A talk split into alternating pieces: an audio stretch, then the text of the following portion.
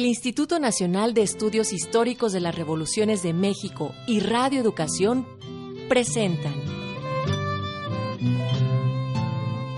Emiliano Zapata mala tierra, siempre leal con su gente, gente leal, revolucionario a carta cabal, firme a la justicia agraria se aferra. El caudillo del agrarismo. Sus ideales, el plan de Ayala encierra. Rescatar la tierra era elemental. No claudica, su lucha es radical. Valiente el pueblo, resiste en la guerra. ¡Guerra y libertad! Contra Madero y Carranza que menospreciaban la lucha agraria. Emiliano Zapata Salazar. Evidenciando su burgués perfil. Basada en el libro Biografía de Emiliano Zapata, del doctor Felipe Ávila Espinosa. Finalmente Emiliano busca alianza, cayendo en una traición sanguinaria. El año 19, el 10 de abril.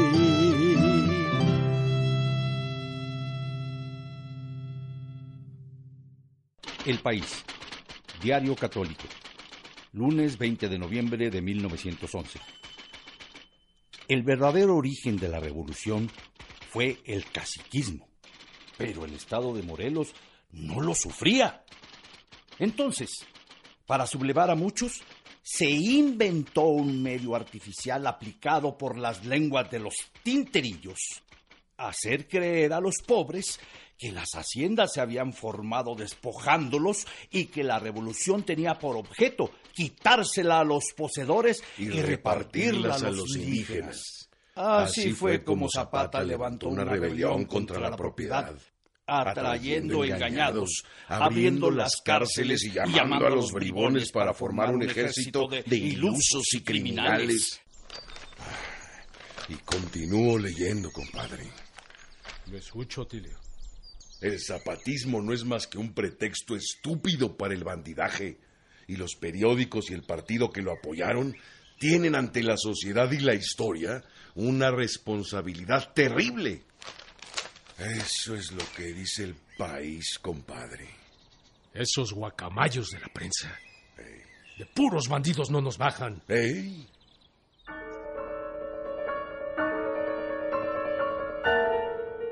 Después de rechazar las condiciones de Madero para su rendición, Emiliano ordenó a sus hombres partir de inmediato en pequeños grupos a las montañas de Puebla. Tenía claro que no había otra opción sino batirse contra el ejército federal, pero que para hacerlo debía justificar su desafío al líder de la revolución.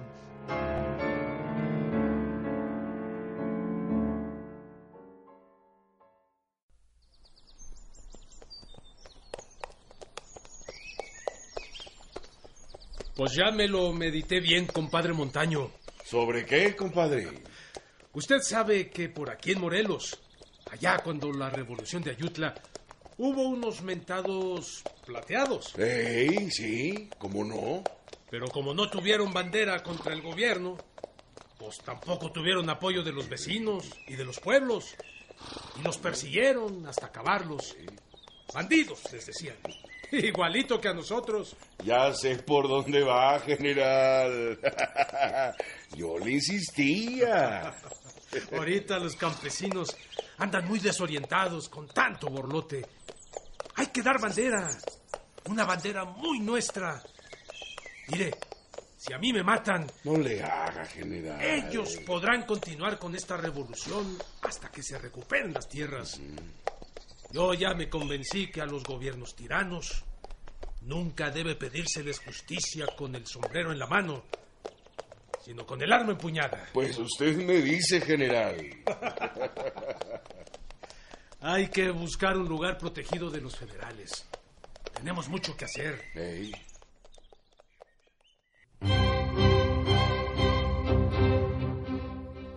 A principios de noviembre de 1911, Emiliano se dirigió a la Sierra Poblana junto con Otilio Montaño, el maestro rural de Villa de Ayala, quien por entonces era su principal colaborador. Durante tres días se encerraron para redactar un programa que sirviera de bandera al movimiento suriano.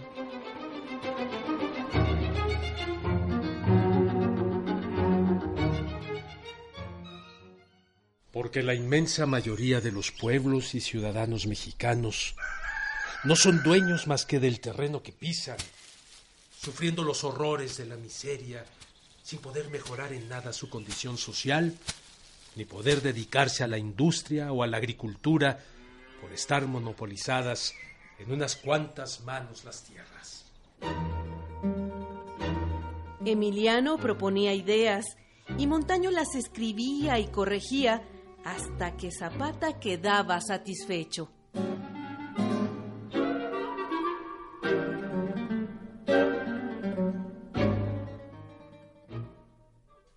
El 28 de noviembre de 1911, Zapata convocó a sus jefes en el pueblo de Ayoshustla, municipio de Huehuetlán el Chico, en Puebla, para darles a conocer el plan de Ayala. A ver, a ver, a ver, vamos a organizarnos. A ver, escuchen. Espérenme. Los que suscribimos, declaramos solemnemente ante la faz del mundo civilizado que nos juzga y ante la nación a que pertenecemos y amamos, los propósitos que hemos formulado para acabar con la tiranía que nos oprime y redimir a la patria de las dictaduras que nos imponen, las cuales quedan determinadas en el siguiente plan de Ayala. ¿Qué les parece? Muy bien, muy bien.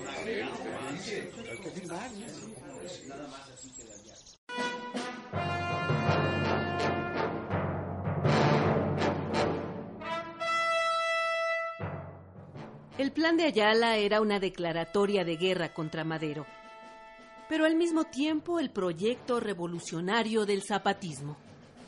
La esencia era clara y sencilla. La recuperación de las tierras usurpadas a los pueblos, la elección del gobierno por los jefes revolucionarios, un gobierno comprometido con la revolución y libertad y justicia.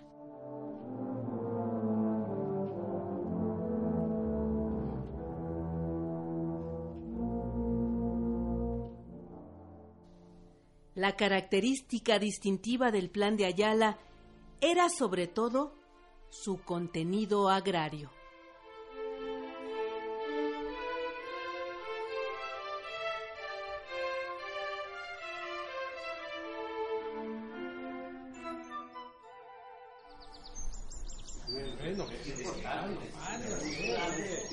A ver, a ver, escúchenme, escúchenme. Ahí va. Los terrenos, montes y aguas que hayan usurpado los hacendados, científicos o caciques a la sombra de la justicia venal, entrarán en posesión de los pueblos o ciudadanos que tengan sus títulos correspondientes a esas propiedades de las cuales han sido despojados por mala fe de nuestros opresores, manteniendo la posesión a todo trance, con las armas en las manos. Señores, señores compañeros, ¿están conformes con el contenido? ¡Viva Zapata! Posesos que no tengan miedo, que pasen a firmar. De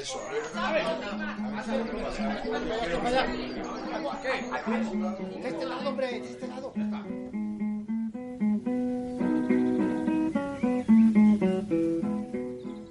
Ya no falta nadie. Creo que no. Pues ahora sí, muchachos. Ya tenemos bandera bien definida para que los campesinos sean libres y felices.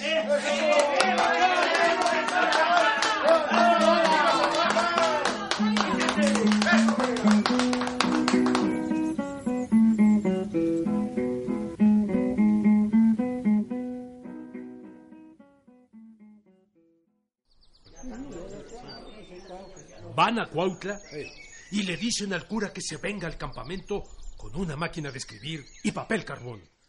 Necesitamos que nos ayude a hacer varias copias de nuestro plan. ¿Y si no quiere venir, general? Pues no lo vas a consultar. Ah. Te lo traes. Y si se opone a cumplir con el deber de prestar un servicio en favor de los campesinos, pues entonces lo obligas. Está bueno. Te lo traes a pie, cargando en la cabeza la máquina de escribir.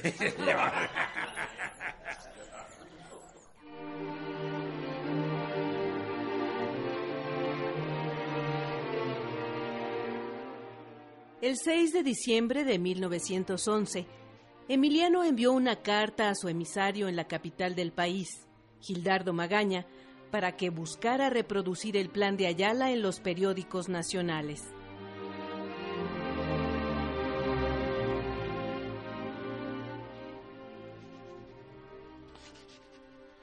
Campamento en Morelos, 6 de diciembre de 1911.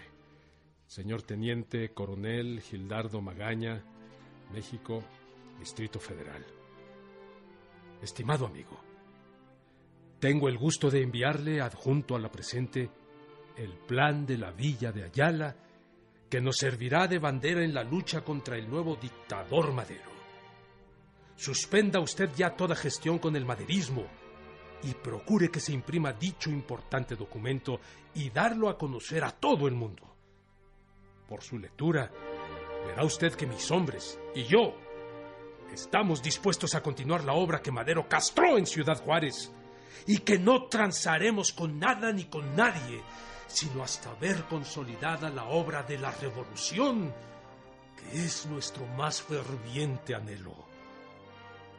Yo, como no soy político, no entiendo de esos triunfos a medias, de esos triunfos en que los derrotados son los que ganan, de esos triunfos en que, como en mi caso, se me ofrece, se me exige, disque después de triunfante la revolución, salga no solo de mi estado, sino también de mi patria.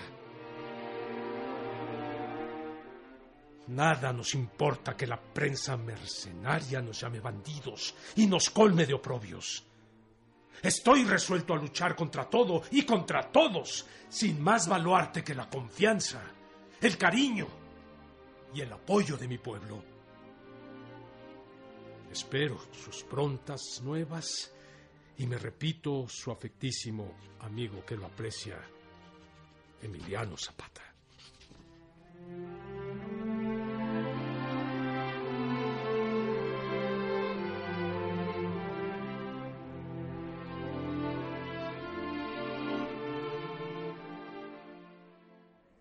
Señor presidente, un enviado de Zapata me hizo llegar al periódico el famoso plan revolucionario que ha proclamado el Morelos, desconociendo a su gobierno, y nos pide publicarlo en el diario del hogar.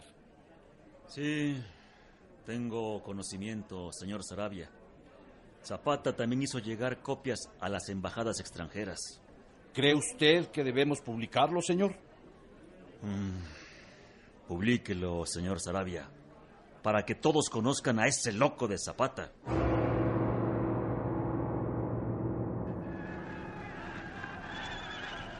En diciembre de 1912, Zapata dividió a sus hombres para extender la rebelión en el sur y oriente de Morelos y en las zonas colindantes con Puebla y el Estado de México. La prensa publicó que en la campaña contra Zapata había ya 8.000 hombres entre federales y rurales, en tanto que Zapata contaba con cerca de 3.000 combatientes. La táctica guerrillera de los zapatistas con ataques sorpresivos y el sabotaje a la red ferroviaria desgastaban cada vez más al ejército y a los rurales.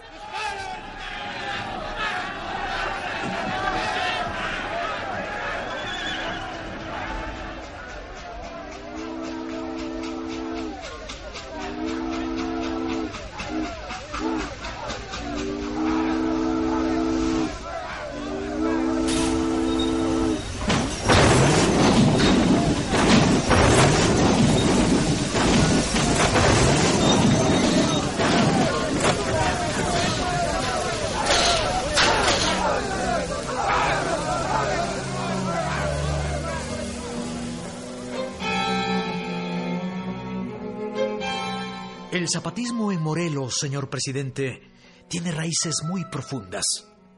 El odio entre las clases sociales, el aliciente del saqueo, la simpatía por las promesas de repartirse los terrenos del Estado como botín de guerra. Los pueblos de Morelos se hayan levantados casi en masa y proclamando el zapatismo sin que nadie sea capaz de contenerlos. Yo les he prometido hasta la saciedad a las clases humildes que ocurran a los tribunales a exponer las quejas que tengan contra los propietarios de tierras, que justifiquen los despojos de que se dicen víctimas y que se les impartirá cumplida justicia. Pero no, nada de eso da resultados prácticos. Ambrosio Figueroa, gobernador del estado.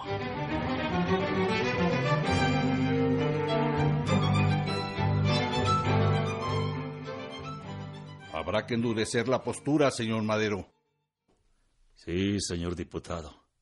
Y cambiar también al gobernador.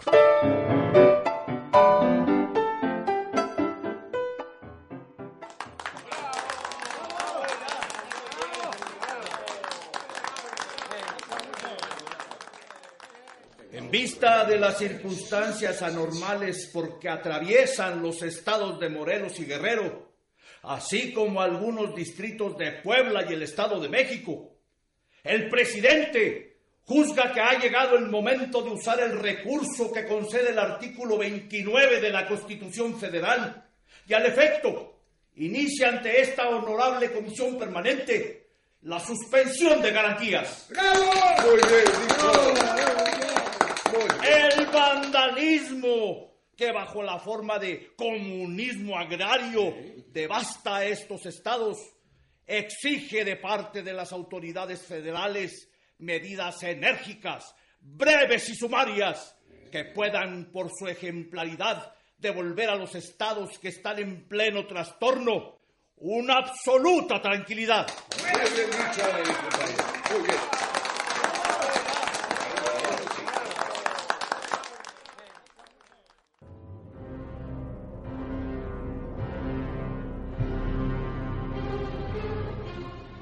La iniciativa enviada por Madero al Congreso establecía la pena de muerte para quienes cometieran delitos de rebelión, plagio, robo con violencia y ataques a las vías férreas, telegráficas y telefónicas. Los detenidos serían llevados a juicio. Los que fueran sorprendidos infraganti serían fusilados inmediatamente.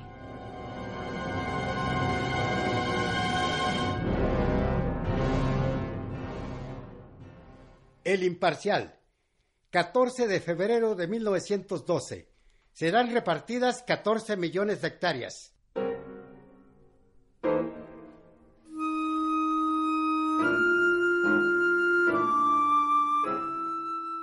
Para restar fuerza a los reclamos zapatistas y atraer a los sectores rurales, Madero nombró una Comisión Nacional Agraria que estudiaría la solución al problema del campo. Los miembros de la comisión eran grandes terratenientes, lo que ponía en duda su interés por resolver realmente los reclamos de tierra.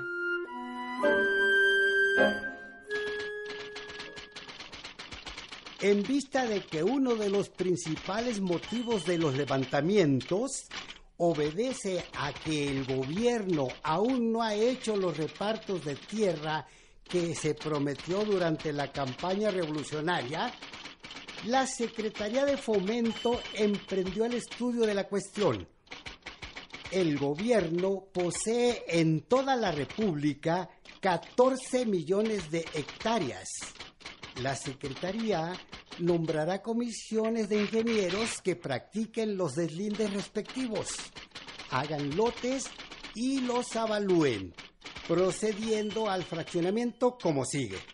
A los labradores pobres se les proporcionarán gratuitamente lotes hasta de 50 hectáreas. A los que estén en posibilidad de adquirir predios mayores, se les cederán en condiciones ventajosas de pago y dichos predios nunca serán mayores de 200 hectáreas.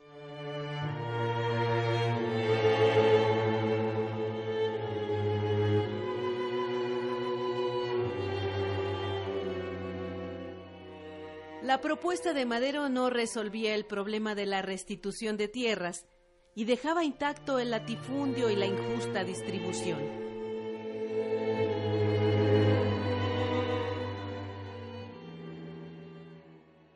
Pretender que el gobierno que presido pueda solucionar el problema agrario de la República bajo la presión de movimientos anárquicos y sin que la paz se haya previamente restablecido es sencillamente insensato. Nótese que los zapatistas ya estaban levantados en armas desde antes que yo fuera elevado a la presidencia, y que después no han querido someterse a mi gobierno. Que el pueblo humilde no se deje engañar por agitadores ni ambiciosos. Su condición no podrá mejorar bruscamente.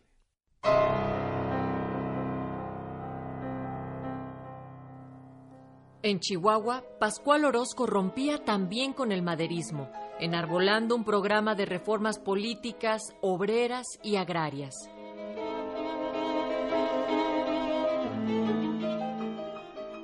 Ante el fracaso de la ofensiva contra Zapata, Madero ordenó el relevo del general Caso López por Juvencio Robles, un general que había participado en las guerras contra las tribus indígenas en el norte del país y estaba entrenado para sofocar rebeliones populares.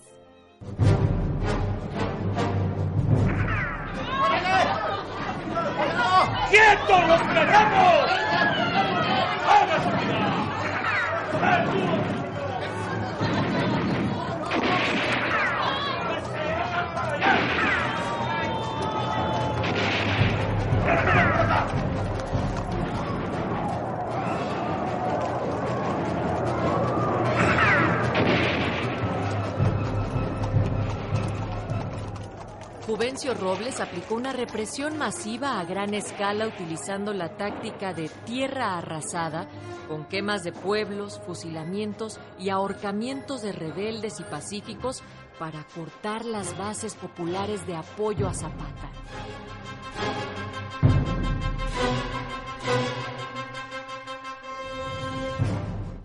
¿Qué pasó con la familia del bandolero de Zapata? Llegaron informes de que agarraron a una de las hermanas, a la suegra y a unas de sus cuñadas. Las llevan a Cuernavaca. ¿Y la mujer? Esa, hijo, se, se escapó. Me llevo. Pero pronto la agarramos, general. No creo que tardemos mucho. Va panzona. Sí, vamos a ver. ¡Quemen todo! ¡El bosque también! ¡Que no quede nada! Vamos a terminar con esas madrigueras. A ver quién le da de tragar a sus bandoleros. ¡Órale, muévanse! ¿Y a los que agarramos? ¿Qué les hacemos? A esos nos los llevamos. Hay que concentrarlos en algún lugar bien vigiladitos. Muy bien. Quemen el bosque también. Todas las casas. Y ustedes, camínenle. ¡Órale! ¡Órale!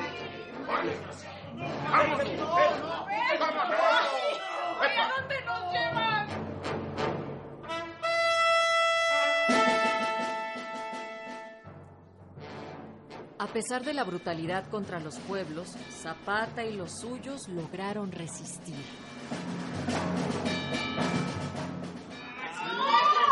¡Ahora sí se las cargó! ¡Ahora sí se los va a cargar, desgraciado! ¡No, que su- ¡Se van a morir, desgraciados! A ver, ¿dónde está su general? A ver, no cae mucho usted. ¡Órale, hijo de la Todos se van a Jale. morir. Todos ustedes, jálele. Van a pasar al A ver si ahora son tan bien.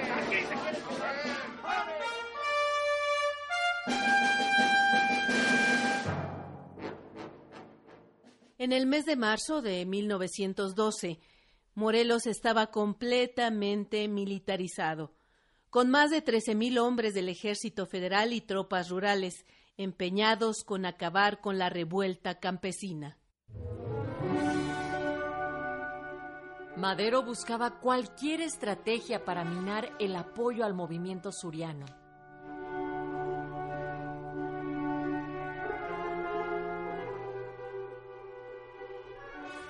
A nombre del presidente, el viejo general Francisco Leiva Se acercó a algunos líderes, como Genovevo de la O, con ofertas de paz y la resolución del problema agrario.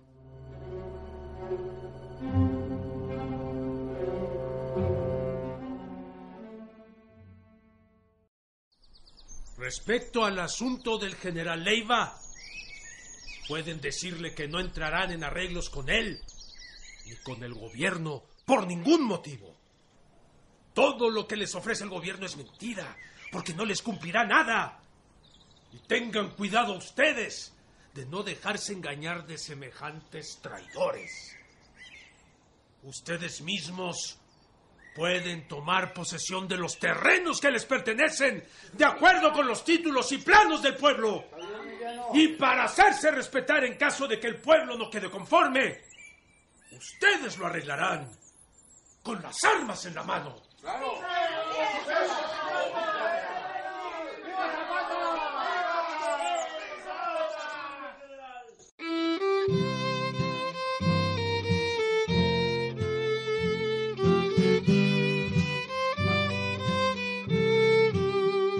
Esta es una producción de Radio Educación y el Instituto Nacional de Estudios Históricos de las Revoluciones de México.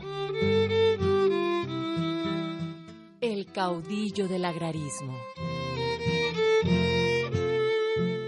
En este capítulo participaron Sergio Alberto Bustos, Joaquín Chablé, Fernando Gómez, Teresa Lagunes, Natalia Luna, Fernando Manzano, Alfredo Alfonso y Marlene Reyes.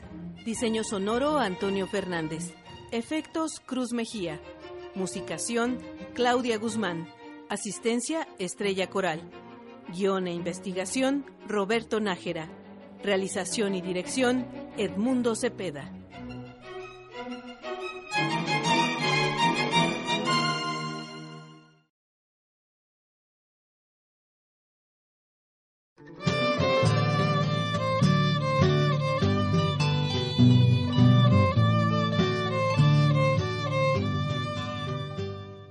El Instituto Nacional de Estudios Históricos de las Revoluciones de México y Radio Educación presentan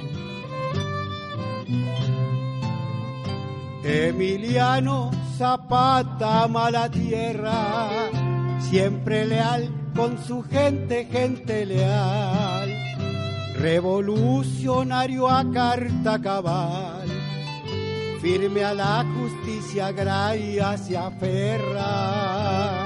El caudillo del agrarismo. Sus ideales, el plan de Ayala encierra. Rescatar la tierra era elemental. No claudica, su lucha es radical. Valiente el pueblo, resiste en la guerra. ¡Guerra y libertad! Contra Madero y Carranza, que menospreciaban la lucha agraria. Emiliano Zapata Salazar. Evidenciando su burgués perfil. Basada en el libro Biografía de Emiliano Zapata, del doctor Felipe Ávila Espinosa. Finalmente Emiliano busca alianza cayendo en una traición sanguinaria. El año 19, el 10 de abril.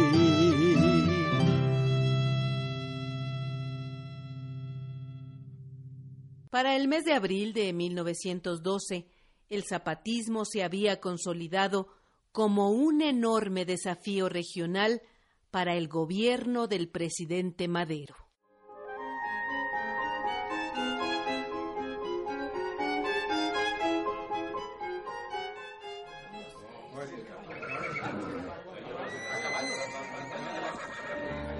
¡Todos a caballo! ¡Vamos, señores!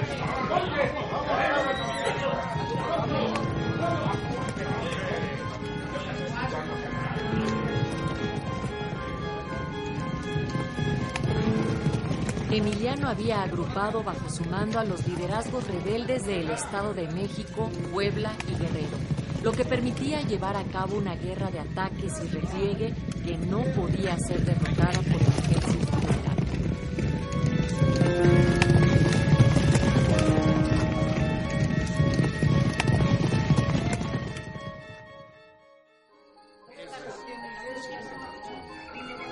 Nadie habla.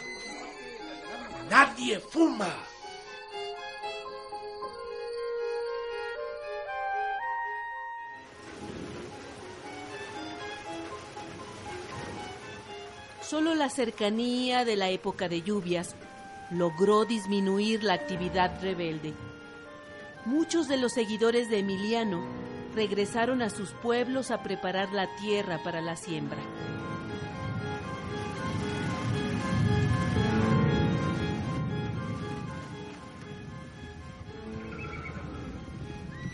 ¡Avancen!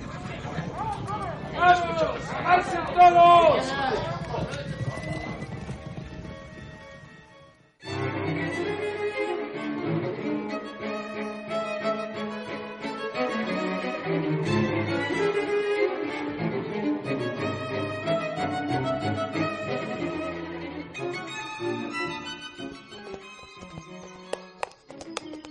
Perdimos mucha presencia en Morelos, general. Hay que darles tiempo a los compañeros, a que terminen sus faenas en paz, compadre Montaño. Aquí en Guerrero estamos bien. Tenemos tiempo para reorganizarnos.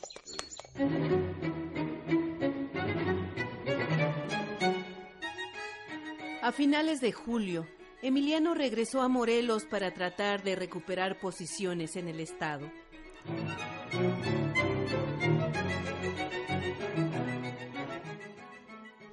El presidente Madero buscó un nuevo acercamiento con el líder rebelde y envió como mediador al periodista francés Francisco Cruib Sarrazon, quien escribía en el Courrier du Mexique.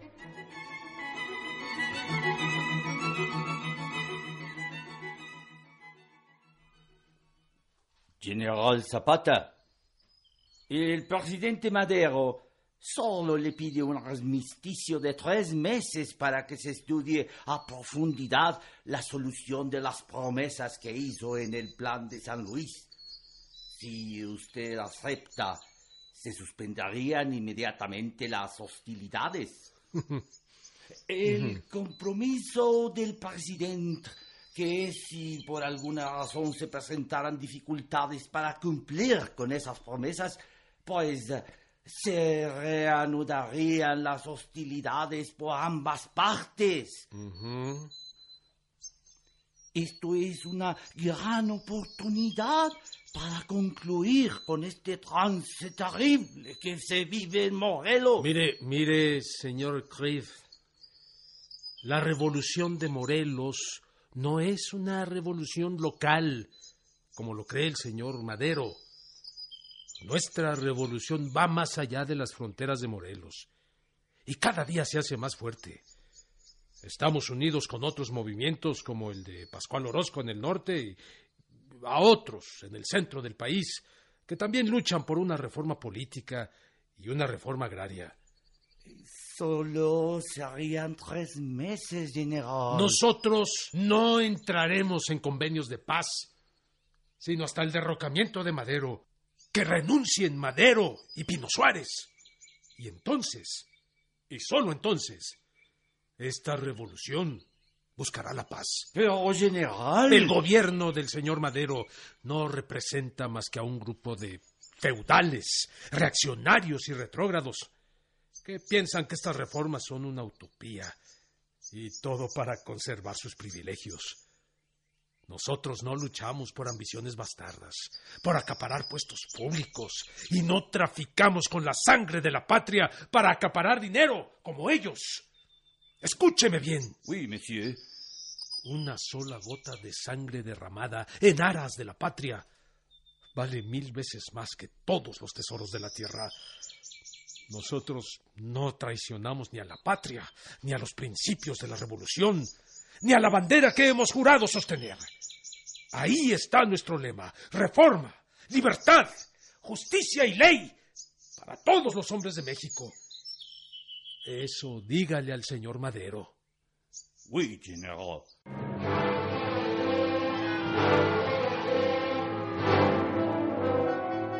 Las incursiones zapatistas en Morelos llevaron al gobierno federal a restablecer la ley marcial de suspensión de garantías, que ya se había interrumpido meses atrás, durante el repliegue de las tropas de Emiliano hacia el estado de Guerrero.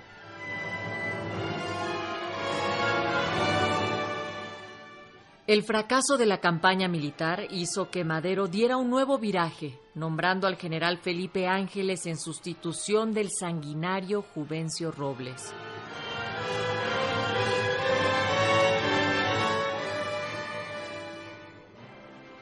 Felipe Ángeles, hasta entonces director del Colegio Militar en Chapultepec, había hecho amistad con el presidente. Su nombramiento dio un vuelco a la campaña contra los zapatistas.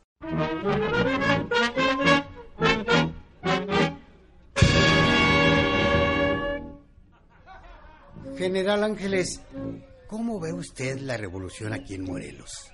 Aquí en el sur no hay revolución ni hay guerra, mi estimado amigo. ¿Eh? Esto no es una campaña militar.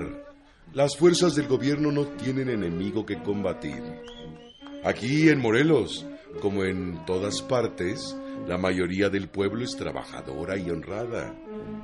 Por desgracia, han sido sistemáticamente hostilizados por las autoridades militares que me precedieron. Se ha perseguido inhumanamente a campesinos pacíficos, cuyo único delito era haber dado agua alguna vez a los zapatistas que se habían acercado a sus ranchos. Muchos pueblos han sido incendiados, sus habitantes despojados de sus pocas y pobres propiedades. Con sobrada razón, los morelenses han llegado a considerar a las fuerzas federales y auxiliares como sus mayores enemigos. Eh, general, ¿podría yo publicar en mi periódico su declaración? No tengo ningún problema. Véngase, le invito a escuchar la música. Ah, están de fiesta. Pues vamos.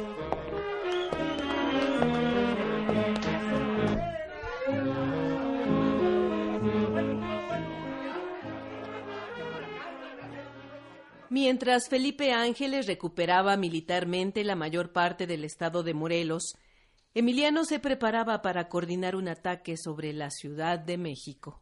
Los zapatistas pensaban aprovechar la fiesta del grito de independencia en el Zócalo para atacar el Palacio Nacional.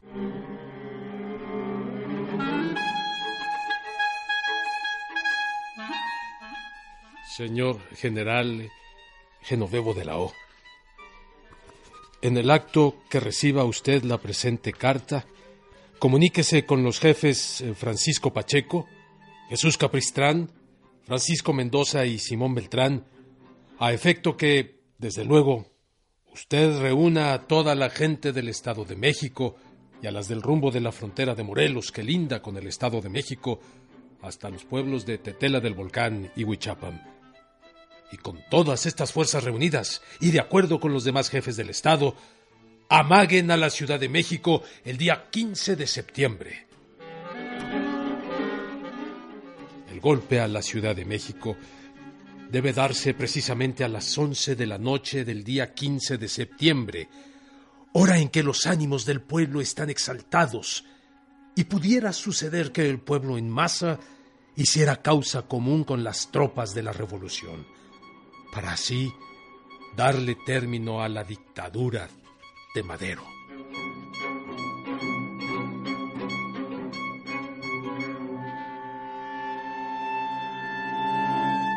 El golpe a la Ciudad de México fracasó. La red clandestina de seguidores del movimiento suriano fue descubierta y desmantelada. ¡Fuego! Algunos líderes capturados por el gobierno fueron fusilados y los zapatistas tuvieron que refugiarse en el Estado de México.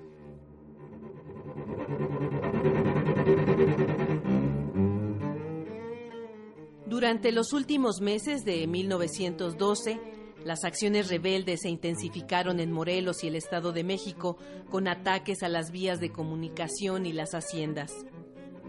Madero envió a Aureliano Blanquet a apoyar a Ángeles.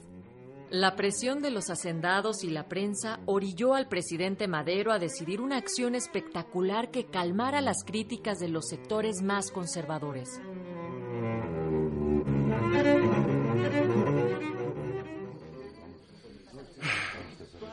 Quemen ese campamento. Eso, mi general Ángeles. ¡Prendan fuego!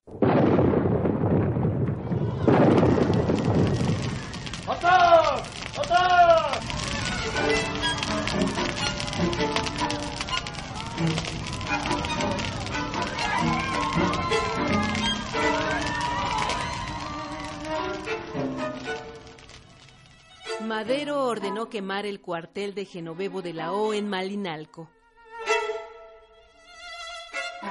Años después, el general Ángeles escribiría en sus memorias.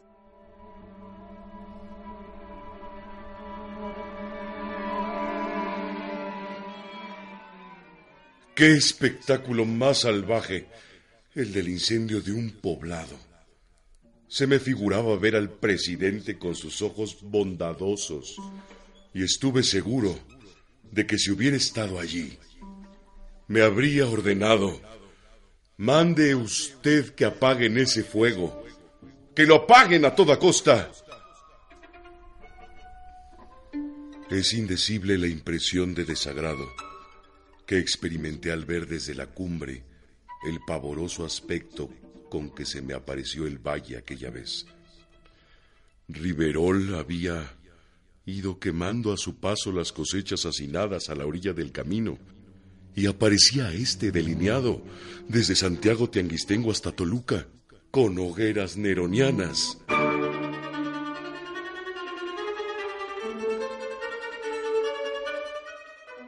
Al iniciar el año de 1913, la rebelión zapatista había arraigado en una amplia región del sur del país, a pesar de la brutal represión. La mitad de la producción azucarera de Morelos había sido destruida y sería la última cosecha que recogerían los hacendados. El movimiento armado zapatista comenzaba a trastocar las estructuras sociales, económicas y políticas. Emiliano se había convertido en el adalid de la causa agraria.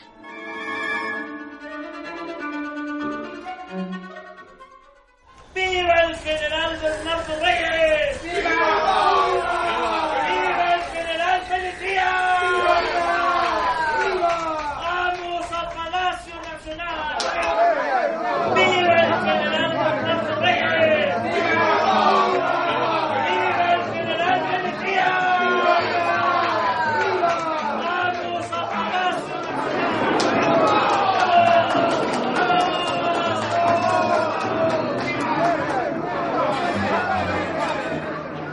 Mientras la revolución del sur cobraba fuerza, estalló la decena trágica en la Ciudad de México. La madrugada del 9 de febrero de 1913, un sector del ejército liberó de la prisión a los generales Bernardo Reyes y Félix Díaz para que encabezaran un golpe militar.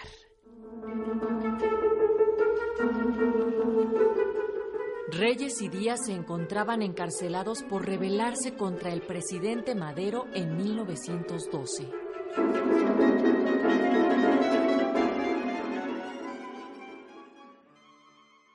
Jóvenes cadetes de este heroico colegio militar. Unos cuantos malos mexicanos, militares y civiles, se han sublevado esta madrugada contra mi gobierno. En estos momentos, la situación ha sido dominada por el pundoroso general Lauro Villar, comandante de la guarnición. Y el Palacio Nacional está en poder de las tropas leales. Ustedes, herederos de las puras y nobles tradiciones de lealtad a las instituciones legalmente constituidas, van a escoltarme en columna de honor hasta el Palacio Nacional para demostrar al pueblo capitalino que hemos triunfado, derrotando a los infidentes y desleales.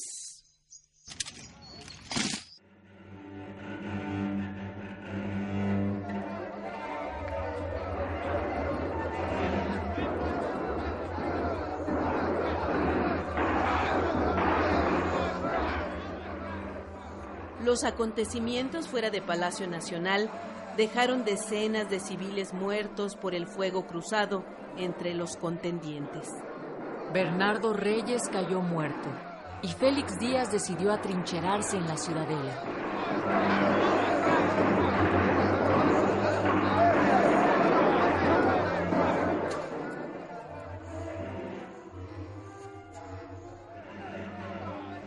¿Qué vamos a hacer? ¿Qué vamos a hacer? Hay que llegar a Palacio. Tranquilos, señores, tranquilos. ¿Cuál es el informe, general García Peña? Los sublevados están en el depósito de armas de la ciudadela, señor presidente.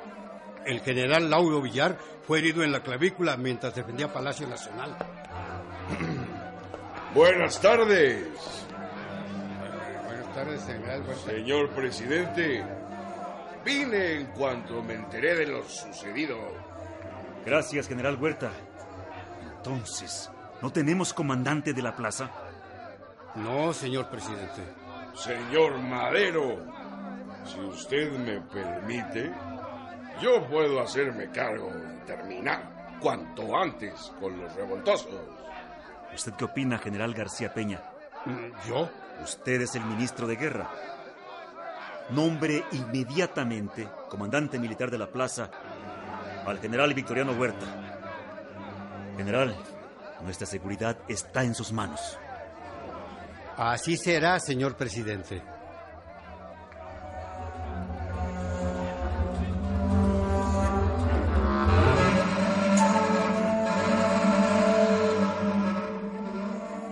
Madero no tenía más opción que nombrar a Victoriano Huerta, quien desde el Tratado de Ciudad Juárez se había mostrado fiel maderista y acababa de vencer el levantamiento de Pascual Orozco en el norte. Del ejército popular maderista solo quedaban algunas centenas de combatientes en el norte del país y algunas fuerzas combatiendo a los zapatistas.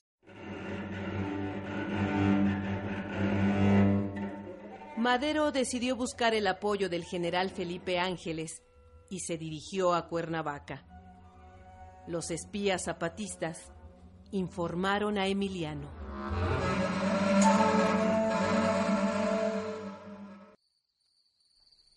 El general Reyes y Félix Díaz intentaron dar cuartelazo y luego se parapetaron en el depósito de armas en la ciudadela. Madero está en Cuernavaca conferenciando con Ángeles. Vine a buscar apoyo, pero nombró a Victoriano Huerta jefe de la plaza de la ciudad. ¿A Huerta? Sí. Usted ordena, general. Aquí podemos agarrar a Madero antes que Ángeles termine de juntar a sus tropas. Huerta. Dejen a Madero. General. Que Ángeles junte a sus tropas y que se vaya a combatir a los porfiristas. No hagan nada. Vamos a aprovechar que se retiran para tomar nuevas posiciones. Sí, mi general. ¡Vamos! ¡Vamos!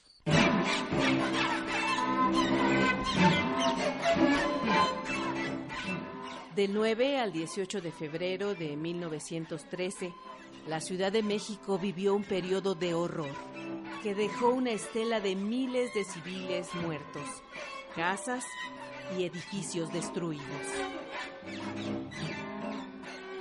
Como telón de fondo para el acuerdo entre las élites militares antimaderistas, tuvieron la presión y el apoyo del embajador estadounidense Henry Lane Wilson y la participación del gobierno del poderoso vecino del norte, Estados Unidos. que movilizó a buques y soldados hacia los puertos y la frontera mexicana para poner fin, de manera trágica, al gobierno maderista.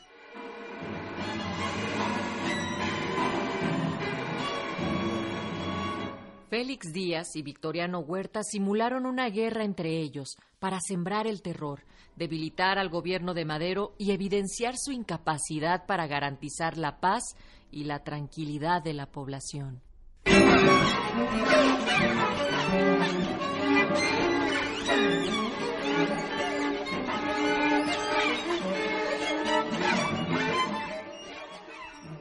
Con el pacto de la Embajada estadounidense promovido por Henry Lane Wilson y firmado en la sede de esa representación diplomática en la Ciudad de México, se decidió eliminar a Madero, obligándolo a renunciar.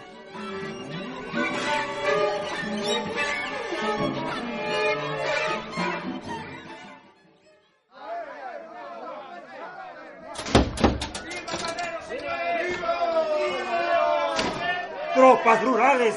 ¡Me atacan! ¡Necesito ayuda! Señor presidente, el general Blanquet está a cargo del palacio. Bajemos por el elevador. ¡Está pidiendo ayuda! ¡Vengan los rurales!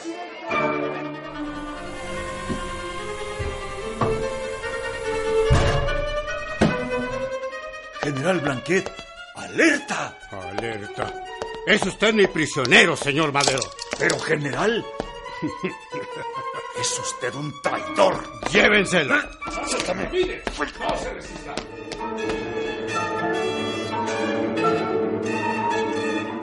Tras las renuncias de Madero y Pino Suárez, Félix Díaz y Victoriano Huerta acordaron el nombramiento de un gobierno provisional. En el pacto de la embajada estadounidense, los golpistas negociaron que Huerta fuera el presidente provisional y convocara de inmediato elecciones para ceder el cargo a Félix Díaz.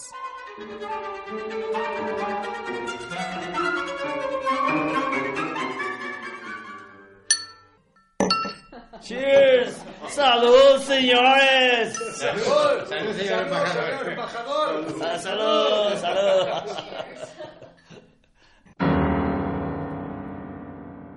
El ofrecimiento de Huerta a Madero y Pino Suárez para que salieran del país con sus familias en cuanto presentaran sus renuncias nunca se realizó.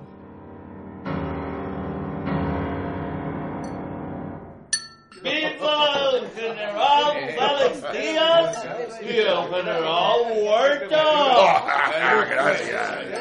Se agradece. Salud, mi estimado. ¿Cómo no?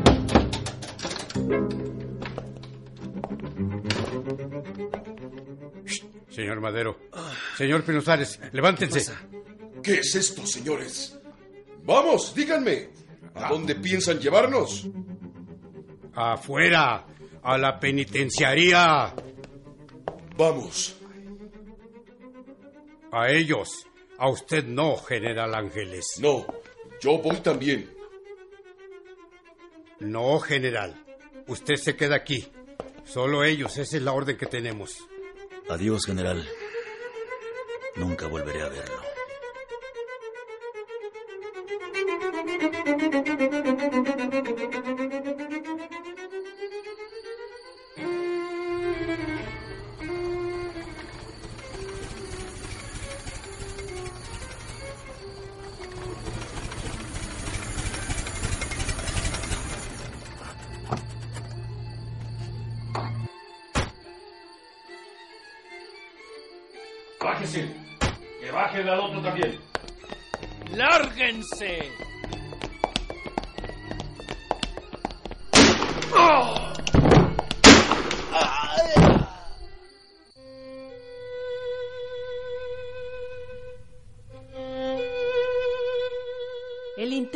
Democrático maderista se cerró trágicamente con una restauración conservadora y contrarrevolucionaria. Madero pagó con su vida la decisión de no llevar a cabo la revolución hasta sus últimas consecuencias, de desmovilizar a su ejército y tratar de construir un gobierno democrático que conciliara la revolución popular con el antiguo régimen.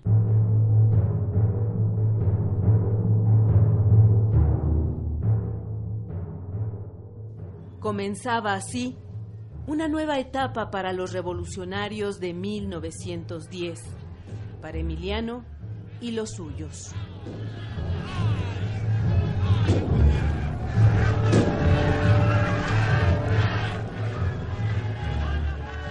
¡Viva Emiliano Zapata! ¡Viva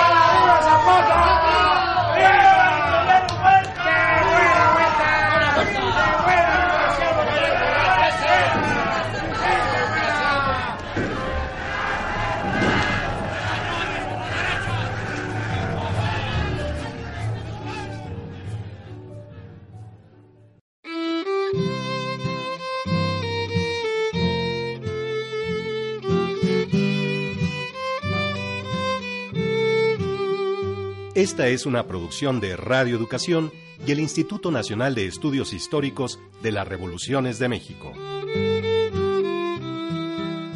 El caudillo del agrarismo. En este capítulo participaron Sergio Alberto Bustos, Joaquín Chablé, Fernando Gómez, Teresa Lagunes, Natalia Luna, Fernando Manzano, Alfredo Alfonso y Marlene Reyes. Diseño sonoro Antonio Fernández. Efectos Cruz Mejía. Musicación Claudia Guzmán. Asistencia Estrella Coral. Guión e investigación Roberto Nájera. Realización y dirección Edmundo Cepeda.